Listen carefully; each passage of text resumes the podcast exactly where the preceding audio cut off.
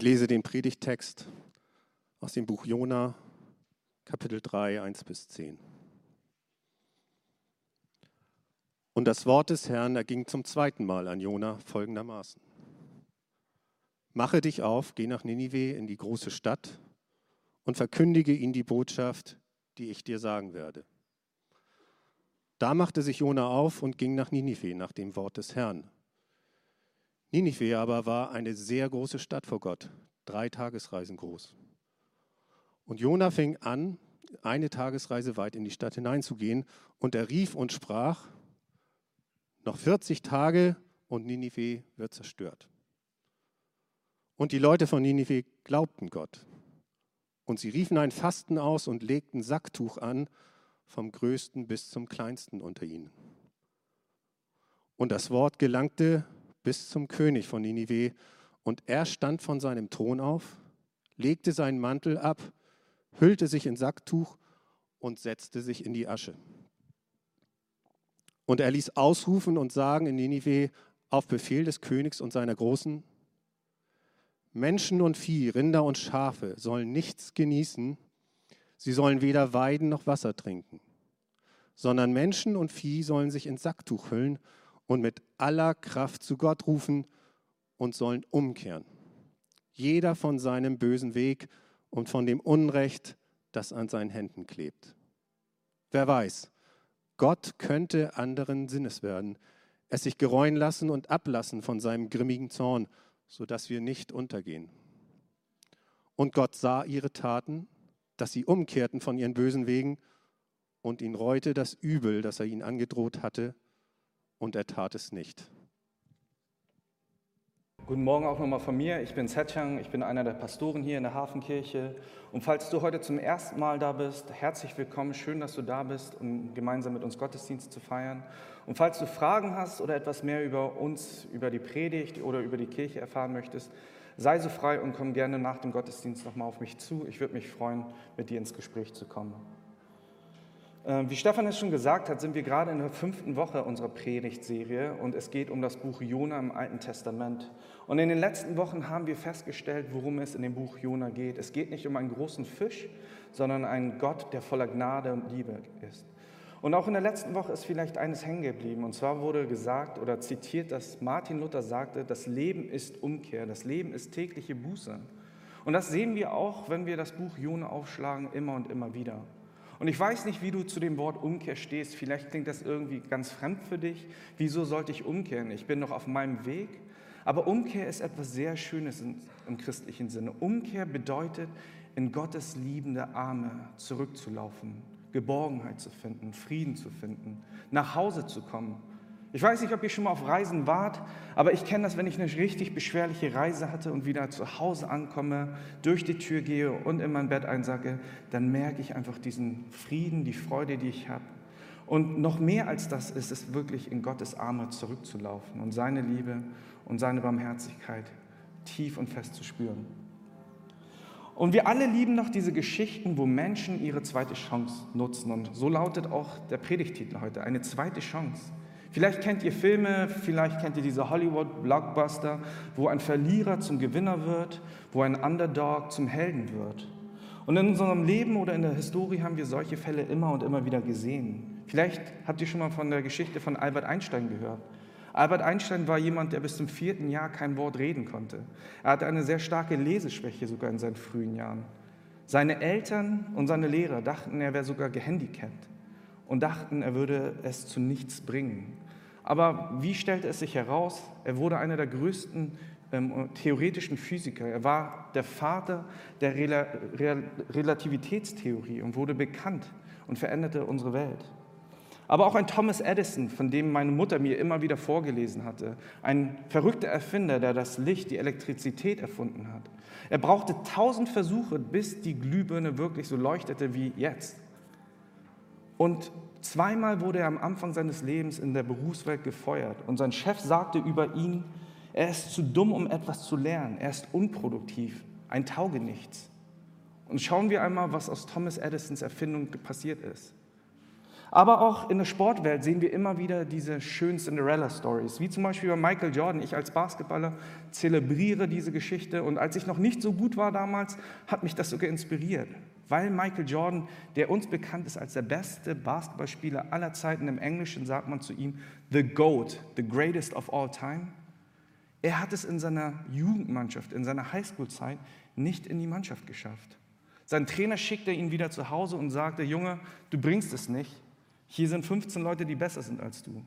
Aber wir wissen oft, wie Michael Jordans Geschichte sich verändert hat und was er in der NBA alles erreicht hat. Und die Liste ist lang, sei es in Vincent van Gogh. In seiner Lebzeit wurde gerade mal ein Bild von ihm verkauft.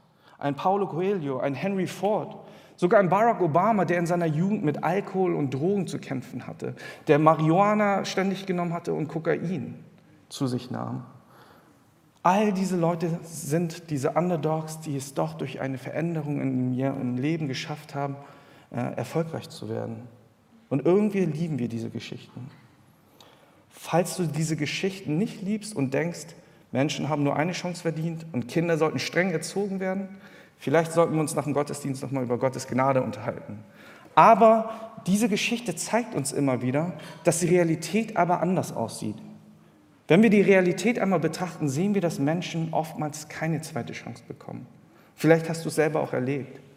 Menschen kriegen manchmal noch nicht mal eine Chance, wo wir uns fragen, wieso haben sie so ein Leben verdient? Und gerade in der letzten Woche waren wir mit unserer Pastorenschaft, unserer Pastorenrunde in Frankfurt, hatten eine Klausurtagung, haben über das Jahr reflektiert, haben für das nächste Jahr gebetet und uns auch vorbereitet. Und die Klausur ging von Dienstag bis Freitag. Und Donnerstagabend, wo wir mit unserem Programm fertig waren, hatte ich die Chance nochmal genutzt, um Freunde zu treffen, die jetzt gerade in Frankfurt berufstätig sind. Und nach unserem Essen, ich weiß nicht, ob ihr euch gut mit Frankfurt auskennt, aber gerade die Hauptbahnhofgegend ist eine der schlimmsten, die man sich vorstellen kann. Und es war schon spät abends, so viele Leute waren da nicht mehr, aber die Straßen waren voll mit Obdachlosen und Drogensüchtigen. Menschen, die sich vor unseren Augen die Spritze verpassten. Menschen, die kaum Hoffnung aufzeigten. Und ich weiß nicht, ob es Nostalgie war oder Gottes Wirken in meinem Leben oder der Heilige Geist. Ich erinnerte mich an damals, als ich mit meinen Jugendfreunden sonntags losgezogen bin, regelmäßig Essenspakete gepackt hatte, vor der Kirche hier in die Hamburger Innenstadt gekommen bin, um Menschen zu segnen, um ihnen etwas zu essen zu geben, Klamotten zu bringen. Und deswegen tat ich das. Ging nochmal zurück und der einzige Laden, der noch offen war im Hauptbahnhof, war natürlich McDonald's kaufte da einen Burger, Gott segne McDonald's, nein, aber ich ging dort rein, kriegte, bekam auch noch die Burger, das, was ich sonst wo wahrscheinlich nicht mehr bekommen hätte, und ging los und verteilte das Essen. Aber ich verteilte nicht nur das Essen, sondern versuchte mit den Menschen zu sprechen. Die meisten waren gar nicht mehr ansprechbar. Die meisten waren einfach so in Trance und durch die Drogen berieselt, dass sie kaum reden konnten. Aber es war dort eine Frau, mit der ich ein bisschen geredet habe. Und als ich in ihre Augen sah, dachte ich, wie würde wohl eine zweite Chance für diese Frau aussehen? Wie sah ihr Leben wohl aus, bevor all dieses passiert ist? Wie wäre ihr Leben verlaufen, hätte sie andere Entscheidungen getroffen und ihre Chance genutzt? Und ich weiß nicht, wie es bei dir ist, aber wir sehen in unserer Realität immer wieder, dass wir oftmals auch keine zweite Chance bekommen. Zerbrochene Ehen, zerbrochene äh, zwischenmenschliche Beziehungen zu Freunden, zwischen Eltern und Kindern, Kindern und Eltern. Krankheiten, die über uns hineinstoßen, aber auch all diese Dinge, die wir tagtäglich erleben und wir fragen uns manchmal, ich hätte doch gerne eine zweite Chance. Und manchmal reflektieren wir dieses Bild, das wir von der Welt haben, auf Gott und sagen uns, bestimmt habe ich bei Gott auch keine zweite Chance. Vielleicht tue ich meine Sünde, alles das, was ich immer wieder tue, so oft, dass Gott mit mir abgeschlossen hat. Vielleicht denke ich sogar, Gott will gar nichts mehr mit mir zu tun haben. Aber gerade in dem Buch Jona sehen wir, dass Gott nicht von uns loslässt. Dass Gottes Gnade uns immer und immer wieder einholt. Dass Gottes Liebe immer da ist und dass er mit offenen Armen steht und wartet, dass wir nach Hause kommen. Und das ist auch die Erinnerung und die Relevanz des heutigen Textes. Dass Gott mit offenen Armen auf uns wartet, wenn wir umkehren, wenn wir uns neu ausrichten und zurück zu ihm kommen. Das ist die Botschaft in dem Buch und dem heutigen Kapitel. Gott wartet mit offenen Herzen. Er wartet auf Jona, aber er wartet auch auf die, die ihn vorher nicht kannten, die Nineviten, die Assyrer, die vorher in Brutalität und in Blutrünstigkeit gelebt haben. Das ist das Bild, das wir heute bekommen. Und bevor wir in den Text einsteigen, möchte ich gerne noch mal kurz mit uns beten. Vater, wir danken dir für deine unendliche Gnade, für deine Liebe und dafür, dass du uns immer wieder eine neue Chance gibst. Und auch wenn wir uns keine Chance mehr einräumen wollen, wartest du mit offenen Armen auf uns. Wartest du, dass wir dir entgegenlaufen. Wartest du, dass wir uns umdrehen und umkehren zu dir nach Hause. Lass uns begreifen, dass es nicht so ist, dass du möchtest, dass wir alles schaffen, dass wir tun, sondern dass du alles für uns getan hast, damit wir deine Gnade und Liebe empfangen können. Lass diese Essenz wirklich in unser Leben einfließen und lass uns wirklich daran glauben, dass du gut bist. Als Christen, aber auch als Menschen, die dich vielleicht noch nicht kennen. Dass deine Liebe für uns ist, deine Schöpfung, deine Kinder. Dass deine Liebe uns immer wieder einholt. Bitte lass uns daran erinnert werden durch deinen heiligen Text. In Jesu Namen. Amen. Und Stefan hat es kurz angeschnitten. Wir sind jetzt heute in der fünften Woche und das Thema eine zweite Chance. Und im Kapitel 3 sehen wir eigentlich eine, äh, eine Parallele zum ersten Kapitel. Vielleicht erinnert ihr euch noch. Wenn nicht, dann geht gerne nach Hause später und guckt euch die erste Predigt nochmal dazu an.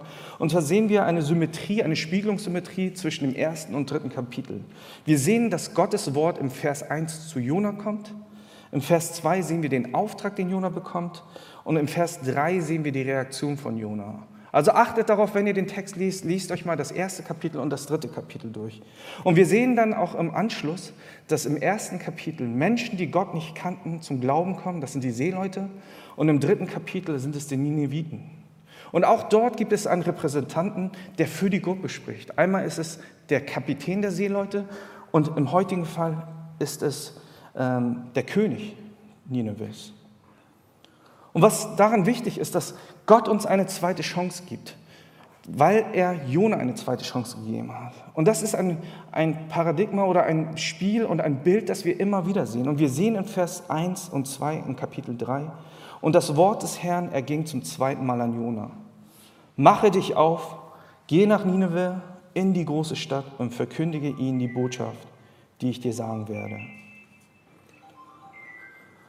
Und hier ist eine kleine Nuance, auf die wir achten sollten, und zwar eine Präposition, die anders ist. Und in anderen Übersetzungen, zum Beispiel der englischen NRW, ist es noch äh, erkennbarer und man, es fällt noch mehr auf.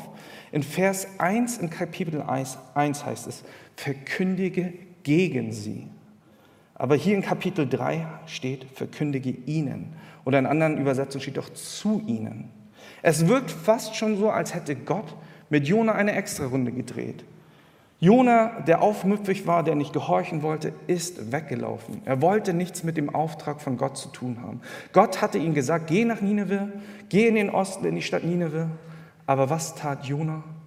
Er stand auf, das, was Gott tat, aber er lief in die gegensätzliche Richtung. Er lief in den Westen äh, und nach Tarsis, also eine ganz weit abgelegene Stadt, also in die gesamte andere Richtung.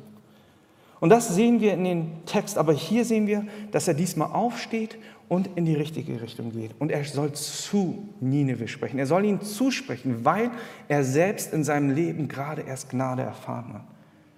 Er, der auf dem Schiff war, auf dem Boot und in diesem riesigen Sturm, den Gott kreiert hatte. Und dann ist er in das Wasser reingeworfen worden und wurde von diesem großen Fisch verschlungen. In all diesen Dingen sehen wir, wie Gottes Wirken souverän ist. Dass es kein Zufall ist, sondern Gott immer einen Plan hat. Und egal, was wir auch tun, egal wie fehlerhaft wir sind, wir können Gottes Plan niemals nichtig machen. Gottes Plan erfüllt sich. Das, was Gott versprochen hat, wird er auch erfüllen. Das, was er bestellt hat, wird er auch bezahlen.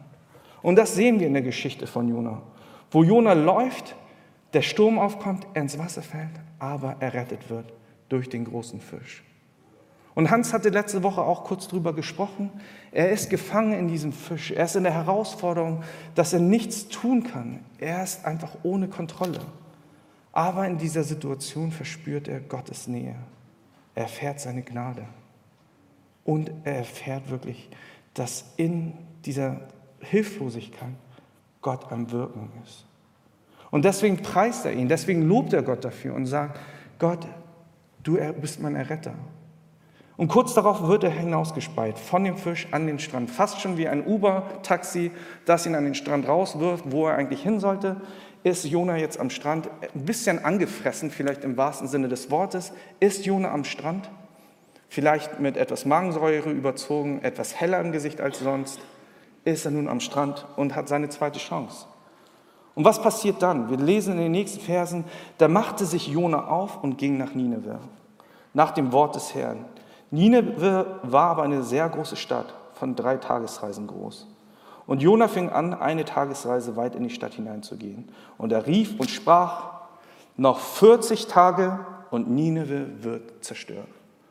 Das ist wohl die kürzeste Predigt, die wir gehört haben. Und manchmal wünschen wir uns vielleicht, dass unsere Predigten so kurz wären. Aber heute muss ich euch enttäuschen. Heute werde ich ein bisschen länger reden. Und zwar sagte er diese wichtigen Worte, noch 40 Tage und Nineveh wird zerstört. Er hat also ein Drittel seines Weges hinter sich. Und die Botschaft, die er für das Volk Nineveh hat, für die Assyrer, schlägt sofort wie eine Bombe ein.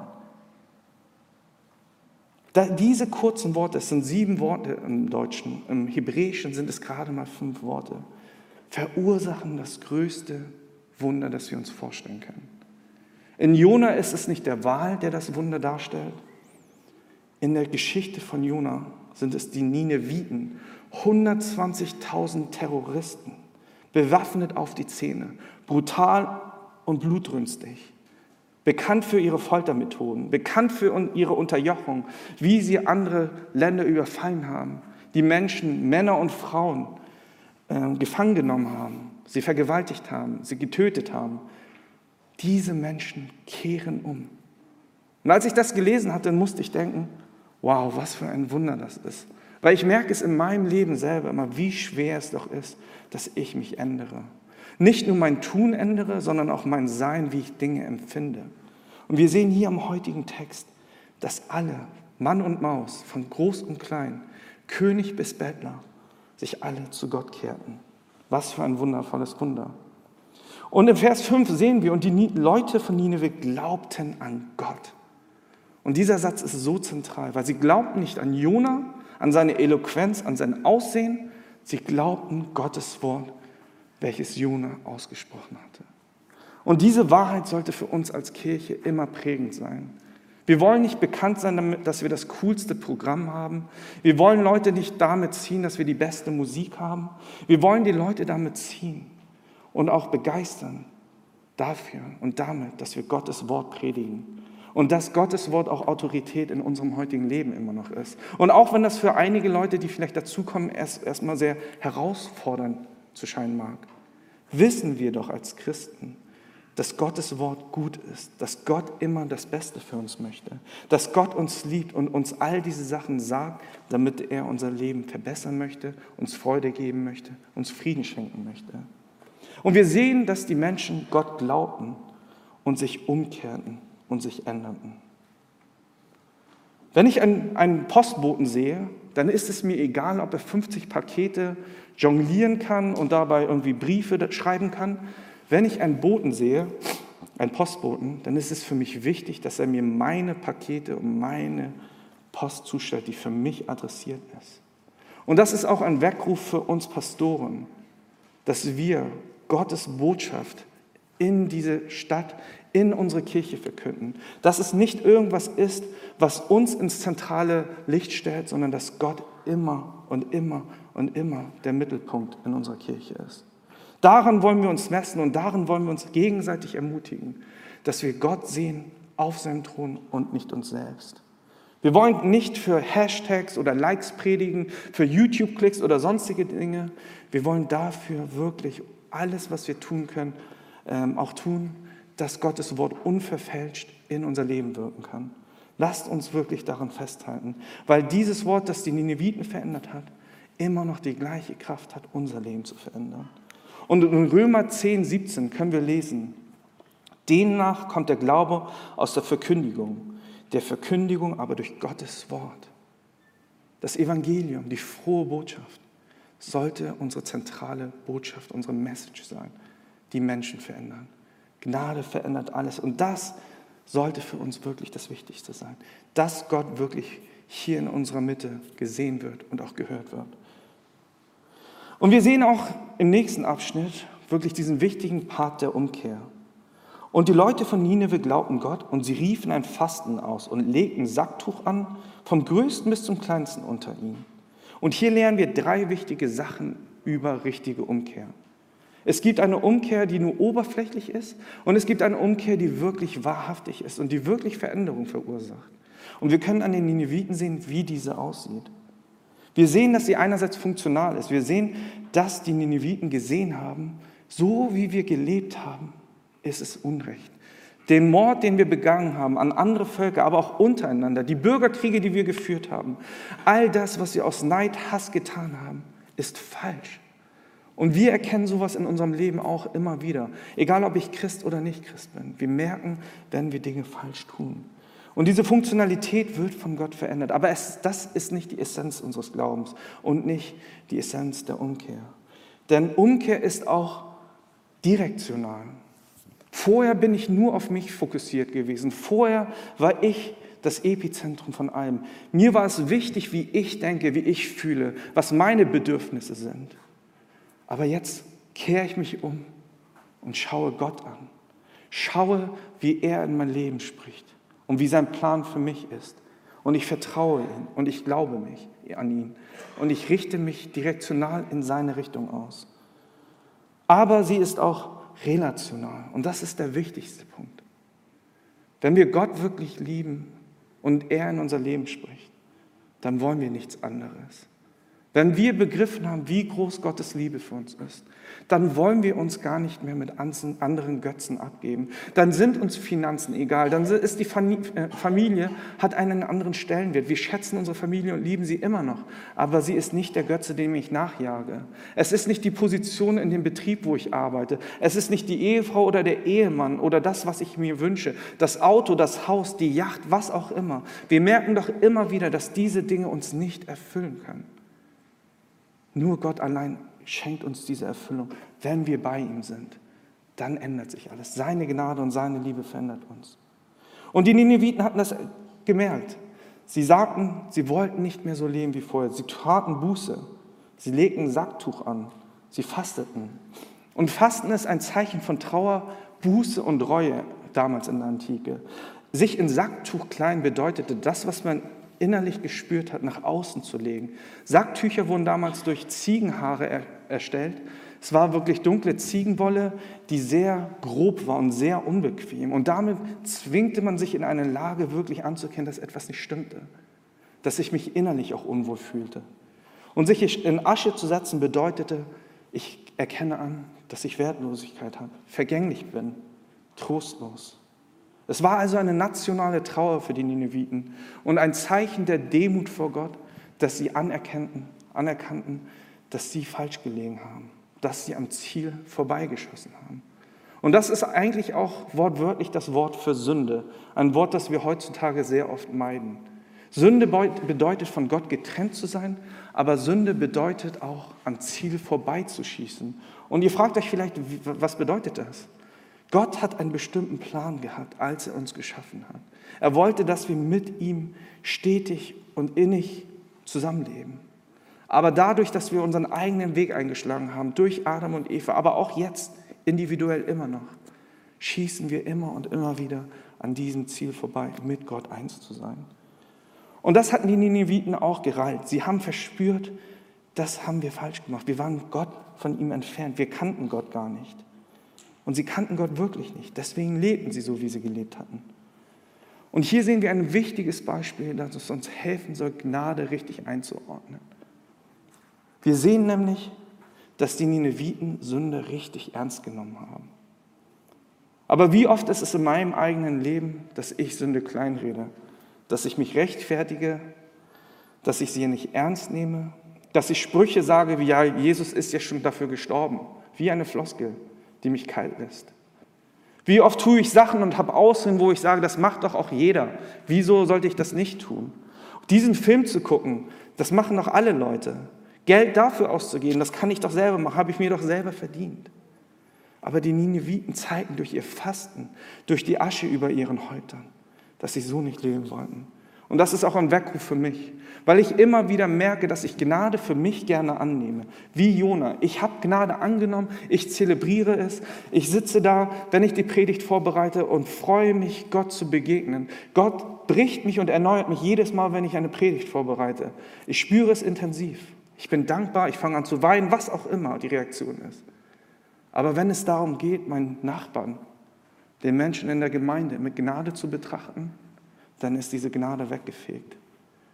Dann bin ich jähzornig, dann habe ich Wut in mir. Dann bewegt sich was in meinem Herzen. Und ich erkenne Jona immer und immer wieder in mir selbst. Und deswegen bin ich Gott so dankbar für diese Serie, weil er mir klar offenlegt, wie sehr ich Jona doch ähnlich bin. Dass ich Gnade für mich gerne annehme, aber Gnade für andere oftmals zur Seite spüle. Und ich oftmals dieses Kleinrede und sage, ist schon okay. So ist es einfach. Aber lasst uns, lasst uns wirklich von den Nineviten lernen, dass jede Sünde, egal was wir sagen, was wir tun, was wir fühlen, dass es einen Unterschied macht. Denn wenn wir Sünde kleinreden, dann machen wir aus Gottes kostbarer Gnade, dem Opfer, das Jesus Christus gebracht hat, machen wir eine billige Gnade, eine wertlose Gnade, weil wir es immer wieder und wieder runterspielen und sagen, hättest doch gar nicht für mich sterben müssen. Ich lebe einfach so weiter. Aber ich hoffe, dass diese Erinnerung uns hilft, wirklich anders mit diesen Themen umzugehen. Dass wir nicht nur einfach durch unser Leben laufen, sondern dass wir reflektieren, uns die Zeit nehmen zu beten, im Wort zu lesen und zu verstehen, wie Gott zu uns spricht. Denn durch unser eigenes Tun, durch unser Laufen, durch unseren Aktionismus werden sich diese Sachen nicht verändern. Nur wenn wir relational wieder mit Gott vereint sind, dann werden sich auch die Symptome verändern. Wir versuchen oftmals nur die Symptome zu bekämpfen. Wenn ich wütend bin, versuche ich weniger wütend zu sein. Wenn ich klaue, mache ich vielleicht was anderes. Aber wir merken noch immer wieder, dass das zu kurz kommt und dass es nichts verändert. Weil wir erst Veränderung verspüren, wenn wir nicht mehr König in unserem Leben sind, sondern Gott. Und das sehen wir an dem Beispiel des Königs hier. Wir sehen, dass der König vier Dinge tut. Und das Wort gelangte bis zum König von Nineveh. Und er stand vor seinem Thron auf, legte seinen Mantel ab, hüllte sich in Sacktuch und setzte sich in die Asche. Er tut hier vier Sachen. Er hebt sich von seinem Thron, dem Ort seiner Macht, seines Einflusses. Er legt seinen königlichen Mantel ab, zieht sich das Sacktuch über und er setzt sich in die Asche, dort, wo die anderen schon sitzen. Was er damit ausdrückt, ist, ist etwas, wovon ich gelernt habe oder ich, wir alle lernen können. So wie der König sich verhält, das bedeutet wahre Umkehr. Umkehr, die verändern. Denn er ist nicht mehr der König und der Regent, sondern er hebt sich und zeigt damit, dass Gott regiert, dass Gott in Kontrolle ist und dass er unter dem Einfluss von Gott steht. Dass Gott der Gütige, der Barmherzige, derjenige ist, in Kontrolle ist. Er nimmt seinen purpurroten Mantel ab, legt ihn nieder, weil er weiß, dass diese Sachen ihn nicht retten können. Unser Prestige, unser Job, unser Geld, unsere Gesundheit, all das können niemanden beeindrucken. Vielleicht machen wir uns damit etwas vor, aber diese Dinge retten uns nicht und machen uns auch nicht glücklich. Diese Dinge können wir ablegen, von uns werfen und können uns in Demut das Sacktuch überstülpen und sagen, Gott, vor dir sind wir alle gleich. Vor dir sind wir alle gleich, Gott. Du bist derjenige, der unser Leben in der Hand hält. Und das können wir ausdrücken. Und ich glaube, ehrlich gesagt, das ist das, was mir als Christ immer wieder fehlt. Diese Einsicht, dass Gott auf dem Thron sitzt, dass Gott wirklich alles regiert, dass Gott der Schöpfer ist und alle Details in meinem Leben kontrolliert und ich mir keine Sorgen machen muss. Dass ich ruhig loslassen kann. Denn man sagt oft auch, wenn man etwas Neues ergreifen will, wenn ich Gottes Hand ergreifen will, dann muss ich das, was ich in der Hand habe, loslassen.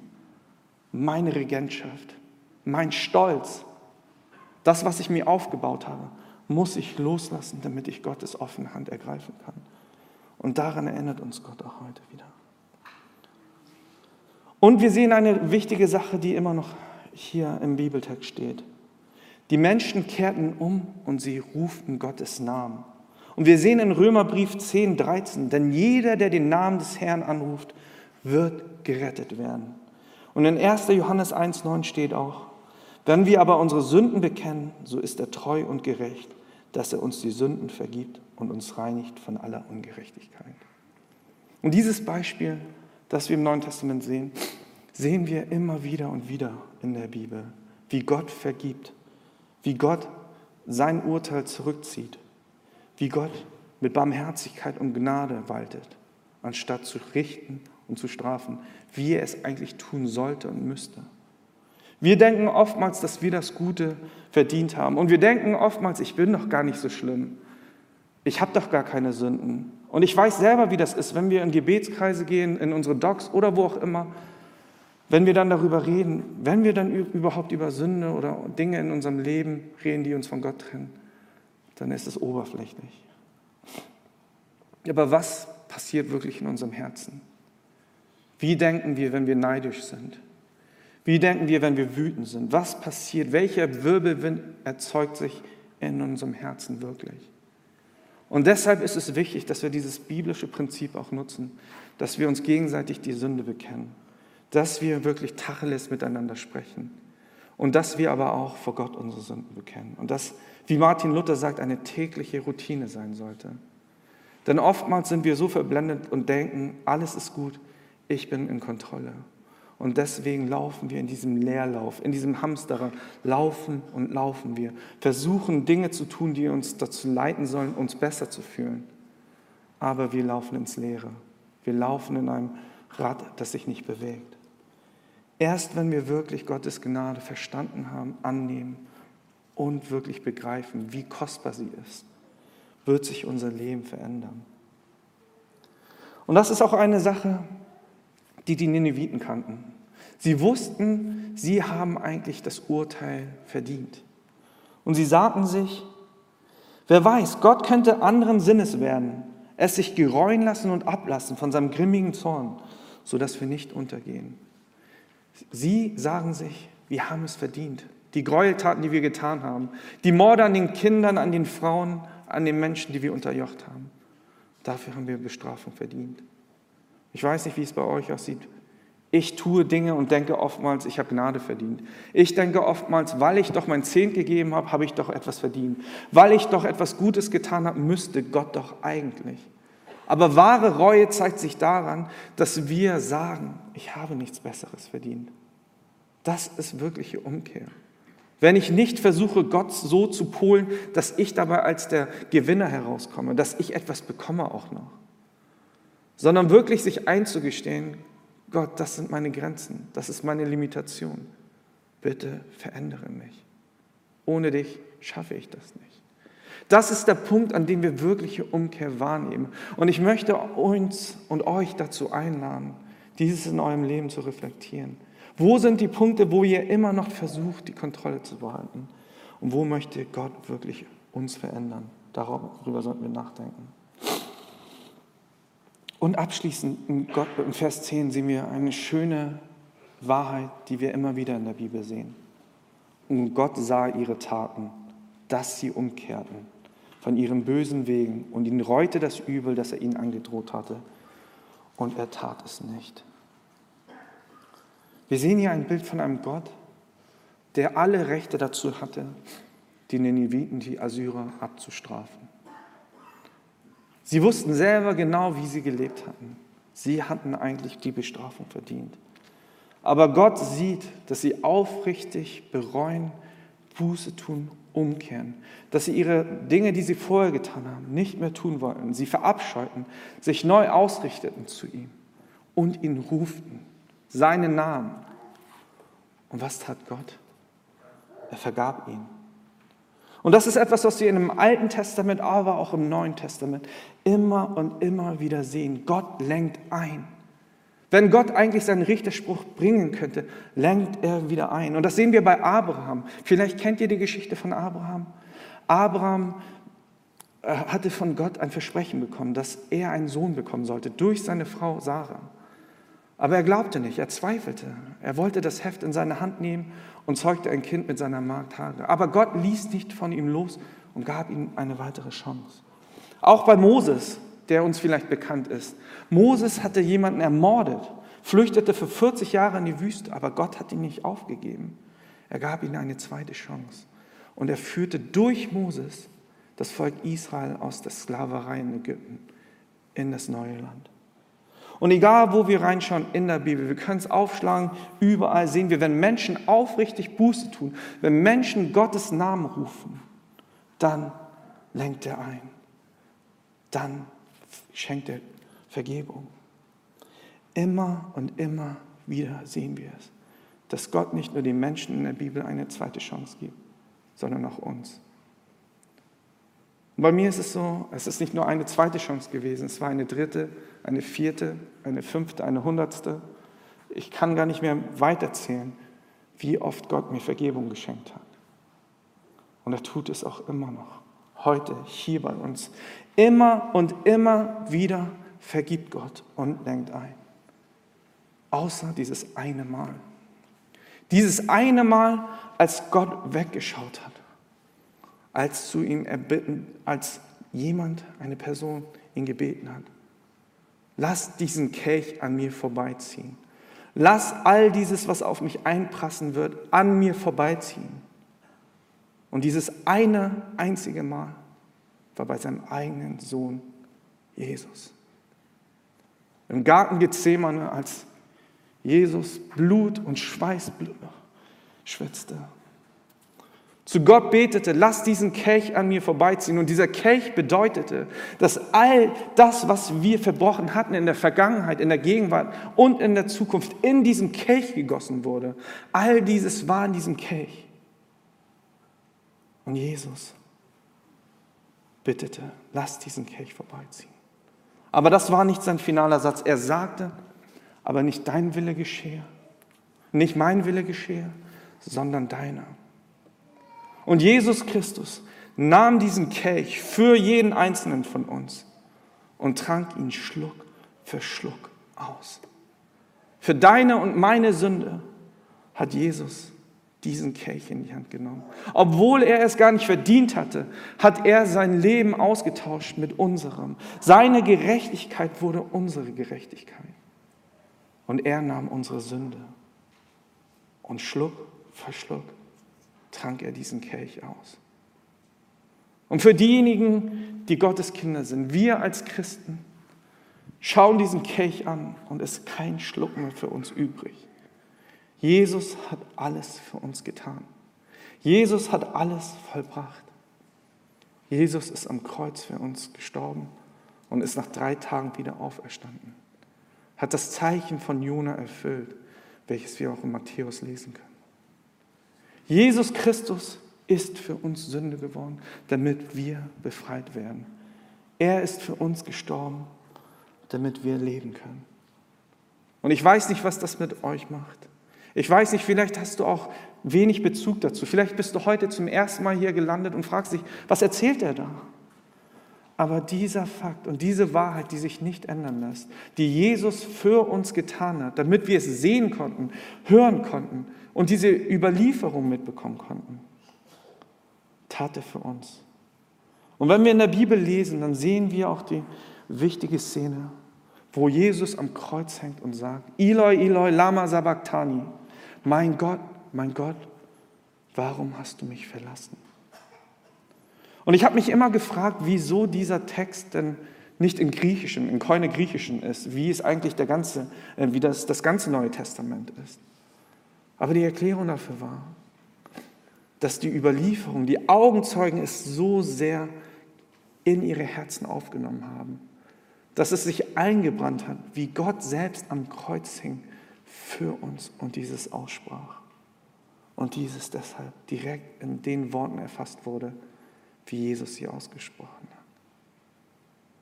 Weil Jesus für uns gestorben ist, können wir umkehren. Umkehr bedeutet, dass wir diese nägeldurchtriebenen Arme sehen und die Füße und wir sagen können, dass wir geliebt sind, dass uns vergeben ist und dass wir nach Hause kommen können. Und wenn du Christ bist und längere Zeit mit Gott unterwegs bist, dann hoffe ich, dass wir darüber reflektieren können und darüber nachdenken und uns fragen können, ist das Evangelium wirklich Realität in meinem Leben? Glaube ich das Evangelium wirklich? Bewegt es mich wirklich zur Umkehr, dass ich in Gottes Arme laufe?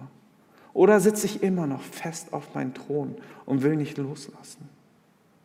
Gott sagt, lass los, lass von deinem alten Leben los. Hör auf, daran festzuhalten. Es ist nicht gut für dich. Komm in meine offenen Arme. Sieh die Wunden, die ich für dich getragen habe. Siehe meine Hände, siehe meine Füße an. Sieh mein Herz an, das ich für dich gegeben habe. Und falls du vielleicht kein Christ bist und dieses alles neu für dich ist, dann sehen wir an den Nineviten, dass Gott eine Einladung an uns alle schickt, dass er retten möchte, dass er barmherzig sein will, dass es in seiner Natur ist, zu lieben und zu vergeben, auch wenn es eigentlich nicht verdient ist. Und du bist eingeladen, heute diese Einladung anzunehmen, zu Gott, zu Christus zu beten und ihm sagen, ich möchte dir vertrauen. Ich möchte dir auf dieser Reise folgen. Ich möchte dich kennenlernen. Ich möchte diese Liebe wirklich in meinem Leben spüren. All die existenziellen Fragen, die diese Welt mir nicht beantworten kann und ich immer wieder merke, dass ich diese Antworten hier nicht finde, möchte ich bei dir finden, weil ich dir vertraue. Und das ist die Botschaft, die Gott uns heute durch seinen Text gibt. Er liebt uns so sehr, dass er für uns in diese Welt gekommen ist. Er ist uns nachgelaufen, als wir geflüchtet sind, in diese Welt, weil wir unseren Weg nicht nach Hause gefunden haben. Und darüber wollen wir jetzt nachdenken, reflektieren und beten. Und ich möchte euch dazu einladen, einfach den Moment zu nutzen, um wirklich darüber zu reflektieren. Bist du gerade am Laufen, am Laufen und am Laufen? Versuchst du gerade dein Leben selber zu bewerkstelligen? Versuchst du gerade einfach alles in deine eigene Hand zu nehmen und merkst, dass es nicht funktioniert? Dann nimm diese Einladung von Christus an. Übergib ihm alles und vertraue ihm. Vertraue ihm und geh mit ihm auf das Wasser. Geh mit ihm und nimm seine Hand und folge ihm. Vertraue ihm.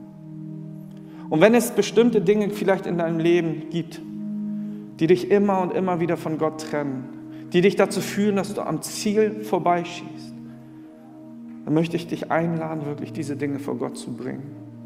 Möchte ich dich einladen, diese Dinge vor Gott zu bringen und zu sagen, Gott, ich kann diese Dinge nicht alleine lösen. Sie zerfressen mich. Hilf mir, nimm diese Dinge von mir. Erfülle dieses Vakuum, das ich in meinem Herzen habe, mit deiner Gnade und Liebe. Und lass mich spüren, wie sehr du mich liebst. Und auch wenn ich Zweifel habe, möchte ich dir trauen.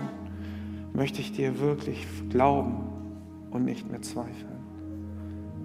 Das ermöglicht uns Gott. Lasst uns kurz die Zeit nutzen, um zu reflektieren und zu beten.